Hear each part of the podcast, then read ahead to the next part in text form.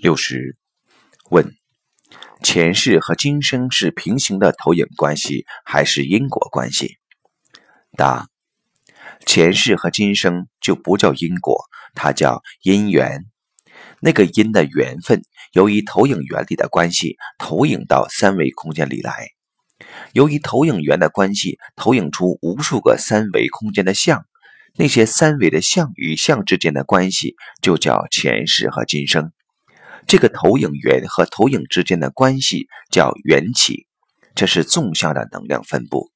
纵向的能量关系是因缘，因果关系一般是横向的能量分布。同一量级能量关系的对立与博弈是所谓的因果。